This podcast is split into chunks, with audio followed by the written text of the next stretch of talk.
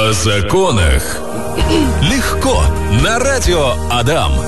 Вы знаете, друзья, когда три юриста собираются в одном э, помещении, это очень сильная такая суперспособность. Доходит считаю. до драки иногда даже, да? Да, потому что а, недаром говорят, а, сколько там, два юриста, три мнения, да? Есть Я такая бы даже фраза. сказала 10 мнений. Даже Потому 10. что у каждого У каждого юриста... по два, по три. Да. На связи с вами Владимир Барановский, наш прекрасный юрист Марина, Мари- Мария и Яна. Да, Э, сегодня мы обсуждаем наследство. Такую Да, тему выбрали. да. Ну что ж, давайте начнем тогда. Э, наследство подразумевает собой наличие завещания. И вот что такое завещание, я предлагаю как раз-таки обсудить. А у меня сразу же вопрос к вам, Владимир.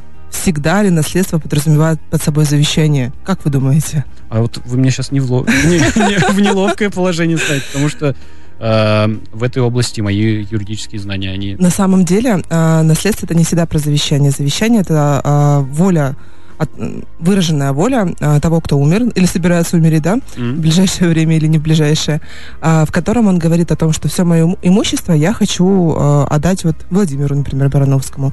Или, может быть, разделить между тем, тем, тем, тем и тем. И вот этот тот, тот, тот и тот, не обязательно его родственники, не обязательно это вообще физические лица, это может, может быть кто угодно, где угодно, может быть вообще какой-то благотворительный фонд, например. А когда у человека нет завещания, то э, наследование происходит по закону. От того, что человек э, умер и не написал завещание при жизни, это не означает, что имущество его сразу куда-то уйдет, и улетучится, испарится, возможно. Это не означает этого. Просто будут у нас э, наследники, его кровные. Там оч- очень много очередей. Э, Первая, вторая, третья, десятая. Первая это обычно э, супруги, э, супруг, супруга, родители, дети. А, а вот последняя очередь, это когда уже всех прошли и тети, дяди, бабушек и дедушек, и всех, кого только можно.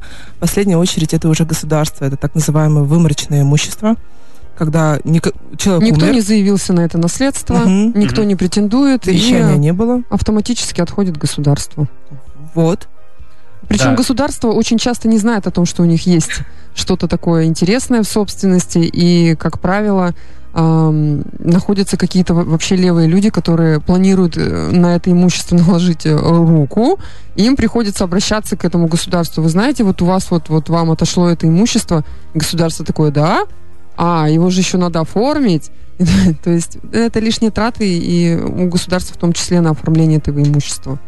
Ну, то есть э, основной такой вывод хороший из этого всего, то, что чем ближе э, наследник был э, к наследодателю, тем э, круче штуки он получит. Не круче, первее. Да. Вот если у нас, допустим, не будут родственников, э, наследников в первую очередь, да, это дети, супруги и родители наследодателя, то у нас наступит вторая очередь. Там всякие э, бабушки, дедушки, э, как со стороны матери, так и со стороны отца. Неполнородные сестры, бра- сестры, братья. Это когда папа, допустим, один и мама разные, или наоборот.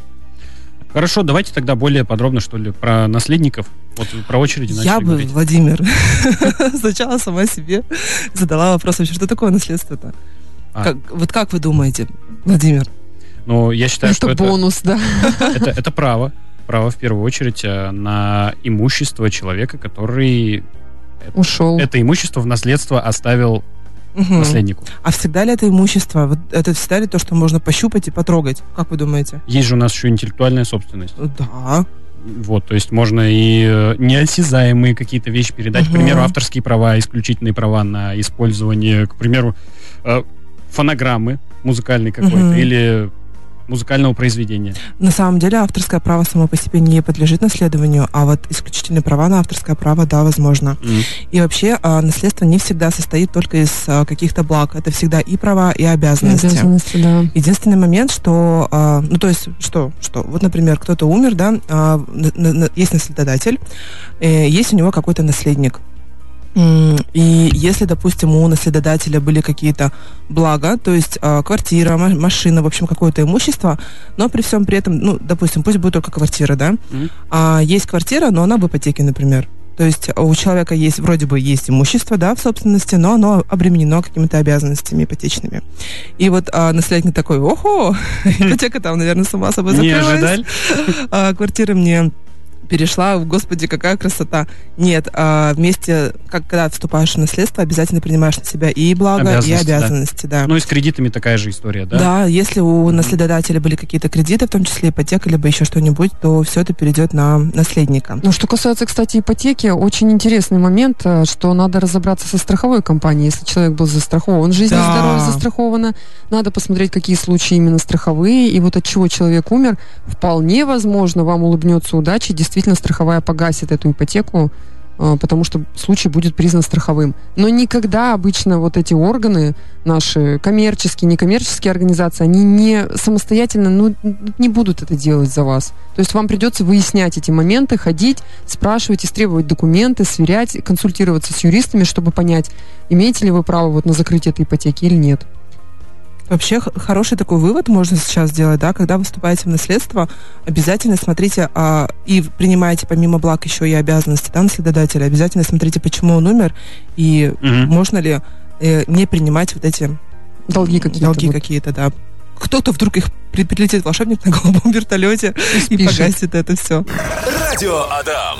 Возвращаемся к вам, друзья. Говорим сегодня про наследство, про наследование. И такой вот вопрос у меня возник. Э, Я подумал, если у наследодателя имеются кредитные обязательства, Мгм. и вот если он покинул нас, обязательно ли вступать в наследство? Потому что, а вдруг вот, вот не, на- не надо мне оно, не нужен мне этот кредит. Если я вам скажу, что можно а, вступить в наследство, эм, квартиру, допустим, взять, а от кредита отказаться, вы поверите? Пока ну, ну, ну, нужно это, нужно подтверждение. На самом деле, а, вступить э, в наследство и принять только благо и отказаться от э, обязательств каких-то невозможно. Если вступаешь, то вступаешь во все. А вопрос, э, можно ли не вступать вообще? Да. Да, действительно, так можно сделать. То есть а, вступить в наследство это не наша обязанность, это наше право. Хотим вступаем, не хотим не вступаем. Все просто. Да, но я бы вот тут добавила, знаешь, какой момент про фактическое вступление в наследство. Очень часто бывает, что, допустим, э, после э, наследодателя осталась квартира, а на ней долгов на полмиллиона, а то и больше. То есть там практически половина стоимости квартиры. Вот он ушел, а родственники, ну вот кто-то там живет, и они такие думают, не-не, я же не принимаю наследство, я не принимаю наследство, значит, долги мне и не платить. И Мгм. живет там. Живет или там, ну, пускает квартирантов, пользуется. То есть таким образом, по сути, подтверждает фактическое вступление в наследство. То есть он пользуется имуществом, а, извлекает какую-то выгоду из него. И, соответственно, если, допустим, эта квартира ипотечная, банк просто может выйти сам в суд с иском и признать фактическое признание э, принятия наследства вот этим человеком, Мгм. который А потом там приставы, да, придут? наследником. и, соответственно, и долги все с него взыщут, и, э, ну, и квартиру вполне могут отобрать, с торгов э, пустить. То есть получается, что вот просто вот думая, что ты не вступил, ну, не получится. Есть э, разные методы, как э, доказать, что ты фактически принял наследство. То есть даже без документов это работает? Да. М.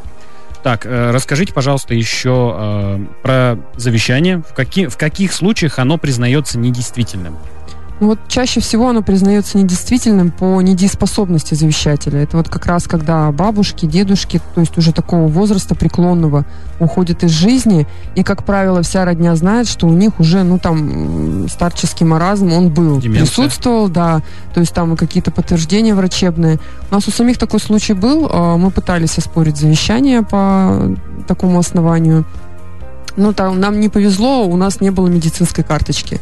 А, то есть какие-то, каких-то врачей мы нашли, они давали показания, действительно, там прогрессирующая деменция была, но она, в принципе, ник- никогда никуда и не девается. А, но без документов, к сожалению, доказать такие обстоятельства очень сложно. А без документов не будет работать экспертиза.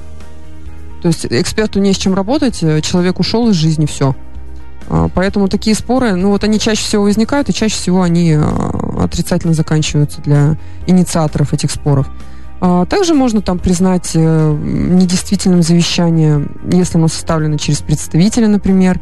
А, Если не соблюдена форма этого завещания, как правило, у нас завещание, оно заверяется нотариально. То есть Да, вы можете конечно. составить его дома от руки, можете напечатать на компьютере, но заверить его должен нотариус. И, э, исключение есть, когда вы завещание составляете в чрезвычайных э, ситуациях, в чрезвычайной ситуации, то есть ну, допустим, произошла авария, там поезд перевернулся, и вы там вспомнили, что у вас там квартира, машина, дом, и, и наследников очень много, а вы хотите все своей дочери только оставить, допустим, ну, допустим. Мгм. И вы там буквально, ну, вот, э, кого- двух свидетелей вот около вас там вот э, душу испускаете, двух свидетелей поймали, э, устно им все это пересказали. Желательно, конечно, все равно там написать от руки где-то на клочке бумаги, что я завещаю все там дочери. И вот эти два свидетеля, они зафиксируют этот момент, и сам факт э, катастрофы, он тоже будет везде в новостях. Мгм. Вот тогда, да, есть э, шанс отыграть это завещание. От в суде, в суд наверняка пойдут другие родственники, говорить, что не соблюдена форма этого завещания, но вот, э, вот таким образом законодатель дает право составить свою волю. Вот, а по форме документа у меня есть э, вопрос. То есть это может быть вот любая бумажка, написанная от руки, но на ней должна стоять нотариальная печать. Вы, вам в любом случае ее либо принести к нотариусу, либо Мгм. вызвать нотариуса к себе. Нотариус тоже бывает выезжает на дом, если вы... а, ну, есть же очень много людей, которые не ходят, например, они вот э, за ними ухаживают. Но это не значит, что они недееспособны, то есть не понимают, что происходит в мире и вокруг. А, Да, можно составить от руки, можно напечатать. Можно прийти к нотариусу и попросить его составить волю вашу. Вариантов много. Да, обсуждали мы сейчас с вами э, за эфиром, прозвучало такое а, понятие, что ли, как-то назвать, недостойные наследники. Это кто такие? Такое мощное, Да, да, да, недостойные. Недостойные – это те, кто недостойно себя вел по отношению к наследодателю, те наследники.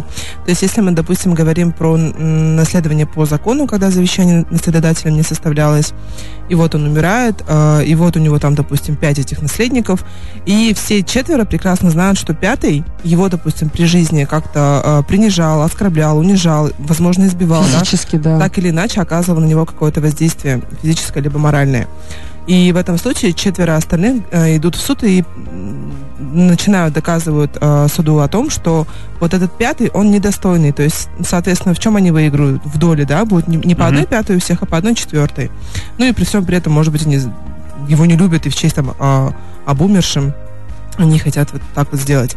А в этом случае огромную, огромную будут играть роль. И даже решающую. да, документы, э, фиксирующие такое поведение. Вот знаете, сейчас огромная, а, вот просто глобальная просьба ко всем, кто сейчас меня слышит.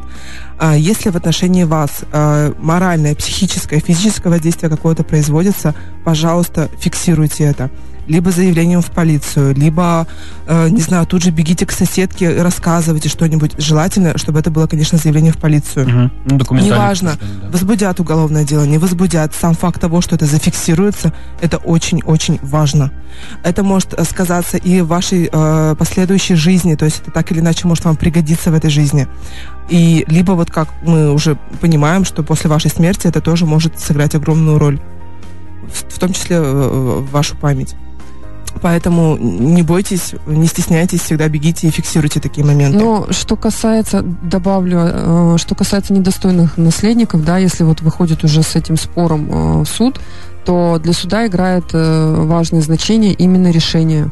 Мгм. Вступившее в законную силу решение, это либо приговор суда о том, что а, были какие-то факторы а, насилия над наследодателем, и обязательно вступивший в законную силу, то есть все это утверждено и никак не обжалуется. Либо это было решение суда, опять же, вступившее в законную силу о том, что, а, допустим, это был ребенок наследодателя, и он не платил в отношении э, умершего алименты. Соответственно, это тоже считается недостойным поведением. Все остальные моменты, что вот, вот он меня принижал всю жизнь, 20 лет, я там не знаю, что, как вот э, психические, моральные э, вот эти вот э, эмоции испытывала, это вообще никуда ни- никак не пришьется к делу. И спор будет заранее проигрышный.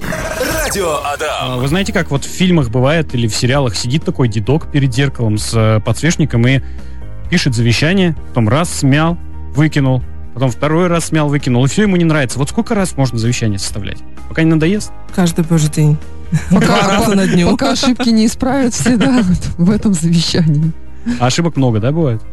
Да и, конечно, это не важно, какие там ошибки. На самом деле думают люди, что если какие-то ошибки допущены орфографические, там, не знаю, немножечко смысловые в завещании, то это делает его недействительным, ничего подобного. Главное, чтобы вот была воля прослеживалась э, завещателя. Так, мы уже сегодня говорили про ипотеку, а вопрос такой, ипо- наличие ипотеки-то позволяет что-то с имуществом делать? Завещание это обременение? Эм, Это два разных вопроса, Владимир. Первый вопрос, а, это когда наличие ипотеки позволяет ли что-то делать э, с имуществом? Конечно, позволяет. Так или иначе, а, у вас имущество это есть. Просто у вас право собственности немножечко не до конца. Вот когда ипот- ипотека будет снята, тогда оно будет... э, Но они не до конца Да. и у тех, кто брал ипотеку так-то. Вот. А, так или иначе, ипотечное имущество на- наследовать можно, потому что неизвестно, когда вы умрете, да? Может быть, а, к тому времени ипотечные обязательства уже будут сняты, а, обременение это ипотечное. Без проблем. А, Кроме Взяли... того, его же можно продать, это ипотечное имущество, и закрыть эту ипотеку. Да. Мгм. А вот само а, по себе завещание, делает ли оно какое-то а, обременение на объект недвижимости или на имущество? То есть, условно, а, некоторые люди могут представлять себе, что а, раз у меня бабулечка, там, дедулечка Вот написали пришла завещание... бабушка и сказала внучке, вот, э, внучка, я люблю вот второго, второго внука, я составила завещание на него, вот э, на эту вот там, не знаю, квартиру, не знаю, на эту технику, допустим, можно на технику, на что угодно составить завещание, а все, теперь его трогать нельзя. Да, теперь его не продать, не подарить, ничего с ним сделать уже нельзя. Это не так. За- после составления завещания с имуществом можно сделать все, что угодно. Также его продать, подарить, э, не знаю, сжечь. Мгм. все, что То угодно можно сама, сама же завещательница, она может что угодно делать, да. И переписать завещание тоже по 33 раза. Только ходи к нотариусу и плати госпошлину, 2 500, по-моему, стоит. Кто богатый, вот, может быть, каждую неделю переписывают это завещание. Не по Мгм. разу. А еще бывает такое, что, допустим, эм, я знаю, что условно 10 лет назад, как будто бы бабушка мне там завещала, не знаю, дворец, например, Мгм. какой-то. И э, вот бабушка умирает, и я такая, «А, дворец сейчас будет мой. Э, И все, мы приходим, чтобы открывать наследство, а дворца-то нет, а дворец тоже продан, допустим, или вообще благотворительный фонд отдан. Я такая, «А как же так? Он же, на него же было составлено завещание, и все, с ним ничего нельзя было сделать. Нет, не так. А, услов... а давайте вообще вот так. Завещании, допустим, было написано а, дворец и, и конь, например. Ну, как у принцесс, да, как положено. И вот я жила с мыслью о том, что вот бабушка умрет, у меня будет конь и дворец. Только принца завещать нельзя. Тут воля человека нарушает. Да, и вот, а, получается, наследство открывается, мне приносят этого коня, которому уже там 50 лет от роду, и, а где дворец-то? И у меня шок, а, а дворца нет. И ам, от того, что они оба были указаны, и дворец, и конь в завещании, и кого-то одного не стало, это не говорит о том, что завещание тоже стало недействительным. Это а, имущество, которое указано в завещании, оно может э, увеличиваться, уменьшаться, ничего страшного. Я вспомнил, вы, по-моему, в прошлой программе говорили про алименты у вас тема была, да? В прошлой? А, возможно, Па- э, Да. Павел Владимир, который... Ну, мы, мы уже, да, часто повторяемся, потому что Вот, а в случае, тема. в случае нашей сегодняшней темы, если наследодатель платил алименты, то после его смерти переходят ли вот эти вот обязательства наследнику? А, вот мы с вами говорили, да, что наследство это не только Мгм. имущество, но еще и какие-то обязанности нас- наследодателя. А, кроме, есть, как всегда, где-то существует какое-то, но исключение. А, вот при жизни наследодателя у него так или иначе могли быть а, какие-то обязанности, связанные неразрывно с его личностью. Мгм. А, это, например, вот алименты как раз. То есть м, обязанность платить алименты была только у него. По наследству вот эта обязанность на не переходит. Хочешь провести время с пользой? Слушай подкасты «Радио Адам». Это самое сочное из нашего эфира. Вырезки тематических программ, интервью с гостями и интересные рубрики. Ищите нас в разделе подкастов на крупнейших площадках Яндекс, Apple, Google и других. Все ссылки есть в нашей группе «Радио Адам» ВКонтакте. Выбери, что будешь слушать именно ты. Дорогие Яна и Мария, у нас, между прочим, вопросы есть от слушателей. В Телеграм вот один из них прилетел, спрашивает Павел про наследство. Если трое детей при неизъявлении решения о наследстве разделяется пополам всем детям или все первому ребенку, если без жены умер? Такой вопрос. Я так понимаю, что э, завещание не составлено, без жены умер, родителей тоже нет. У нас, Мгм. а, кроме родителей и жены супруги, наследниками в первую очередь являются дети, вне зависимости от порядка их рождения. То есть, если нет завещания, то трое детей и поровну будут каждому то или иное имущество отдельно. То есть, если, допустим, это квартира по одной трети у них будет собственности, а, ну, точнее, будут они вступать на одну третью каждый. Мгм. То же самое с остальным имуществом. Кстати, дети даже внебрачные в том числе. Так- Мгм. так- такое тоже бывает, нарисовывается. Да, не упускайте из виду, если когда-то где-то было.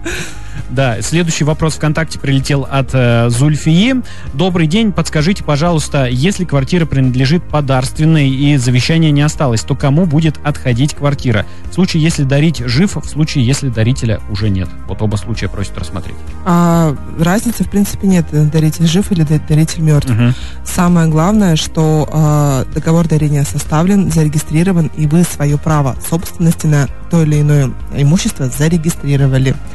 То есть а, договор э, дарения составили, договор дарения отнесли до Росреестра, а, зарегистрировали переход права собственности от дарителя к даряемому. То есть, условно, я вам... Давайте, Владимир, Я подарю вам я подарю квартиру. вам квартиру.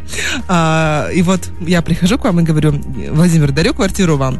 А вы говорите, блин, на слово не верю, давай сюда договор. И вот мы с вами составляем договор да- дарения, по которому я дарю вам квартиру. И вот вы с этим договором должны дойти до Росреестра Мгм. и право собственности на эту квартиру зарегистрировать на себя. Это очень важный момент. И вот тогда, если, э, когда вы зарегистрировали это право собственности, то есть теперь я не являюсь собственником квартиры, в этом случае, неважно, а, при жизни я или не при жизни нахожусь, э, вы будете только вы э, собственником, да. Мгм. И то есть, если вы умираете, э, то без завещания, да, Мгм. то вашим наследникам это только переходит, то есть э, жене, э, вашим родителям и вашим детям. А, Но вот тут есть такой небольшой каверзный моментик. А, Может быть такое очень часто такое. Как раз это сказала, и бывает. происходит. Обж- э, оспаривают, оспаривают сделку дарения. А, вот как раз по тем основаниям, что ну, недееспособная была. Вот просто подсунули, подписала и все.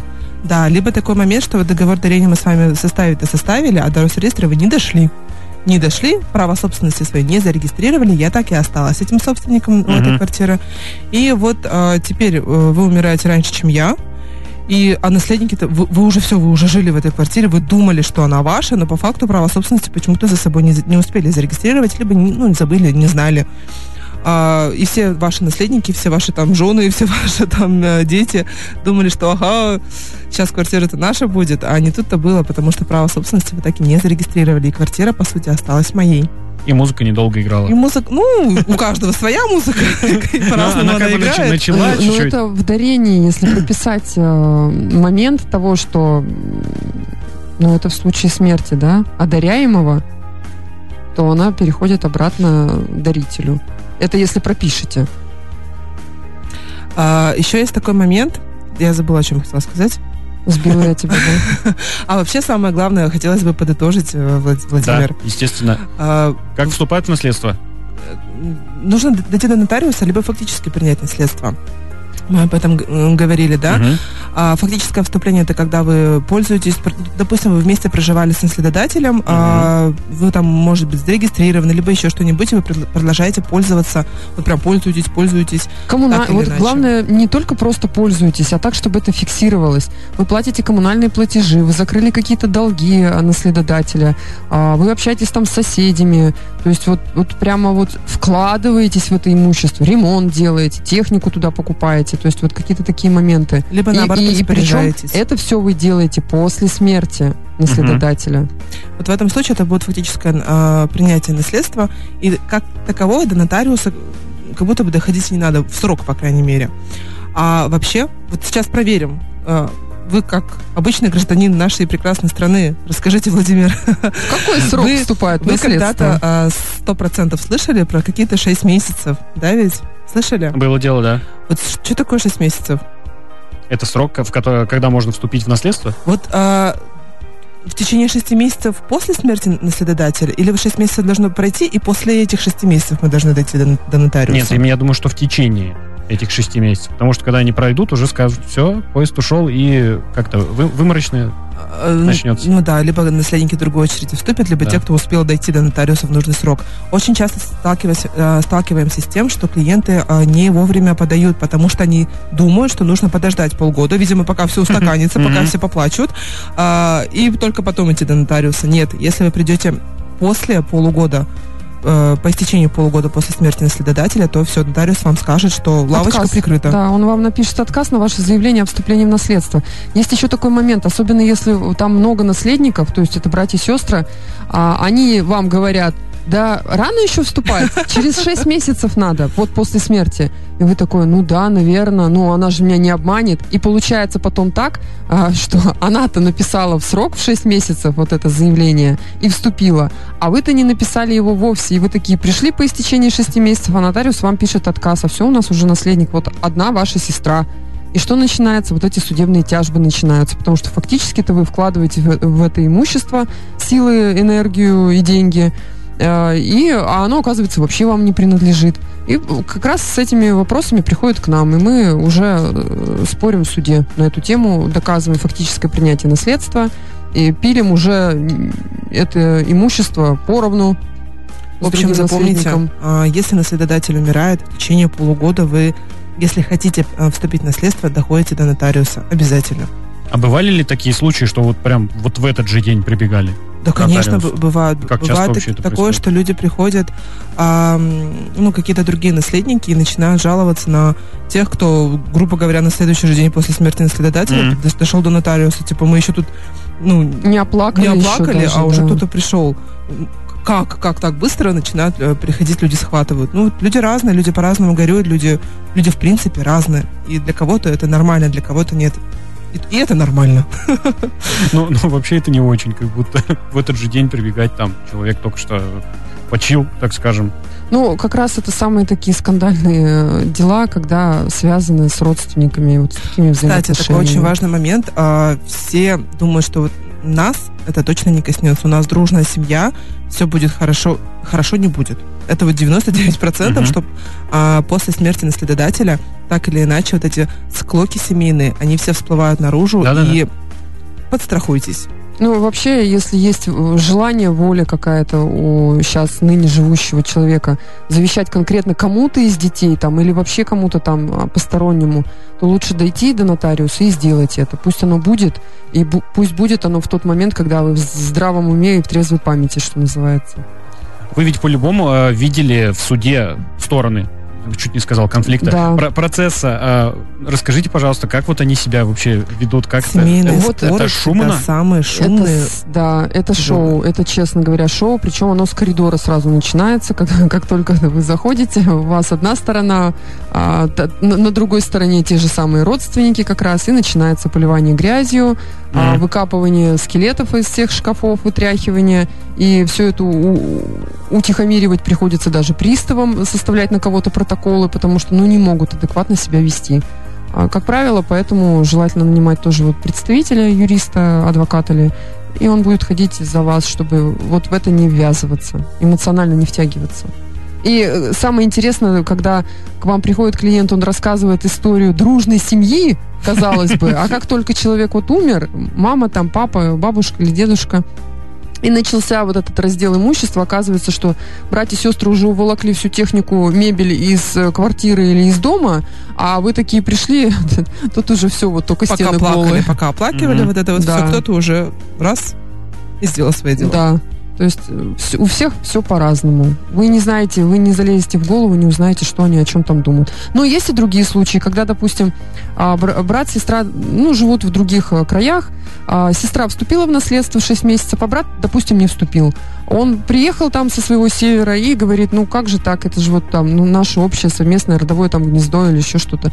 И сестра ведь не против, они просто идут к нотариусу, и сестра у нотариуса подтверждает, что я добровольно вот Мгм. часть э, из этого наследства, половину там этого наследства, как положено по закону, а, даю свое согласие на вступление в это наследство моего брата.